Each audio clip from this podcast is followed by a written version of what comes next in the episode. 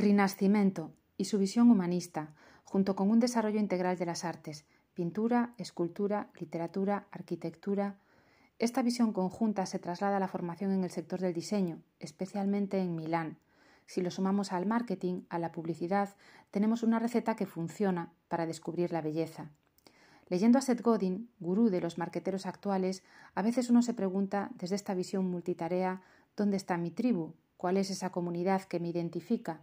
El ser especialista en una cosa y enfocarse absolutamente en ello es un tanto contradictorio con el desarrollo de una formación multitask, y esa duda de si saber un poco de todo y ser perfecto en nada te acompaña a lo largo de un camino profesional en el que siempre se te sientes insuficiente y, para ser sinceros, tantas veces torpe. En reciente entrevista, Antonio Banderas aseguraba que él no entendía la especialización desde el punto de vista creativo, que apostaba por una visión integral de las artes y por un desarrollo más amplio del potencial de cada actor.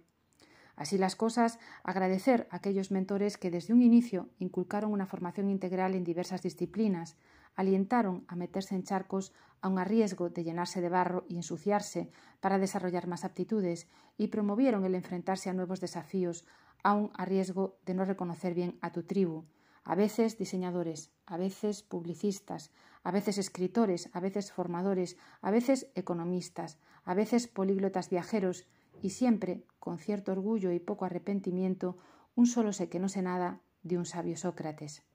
La riqueza de Le Curve de la Estrada, 9000, a compact rounded city system designed by Tito Agnoli for Artflex Collection.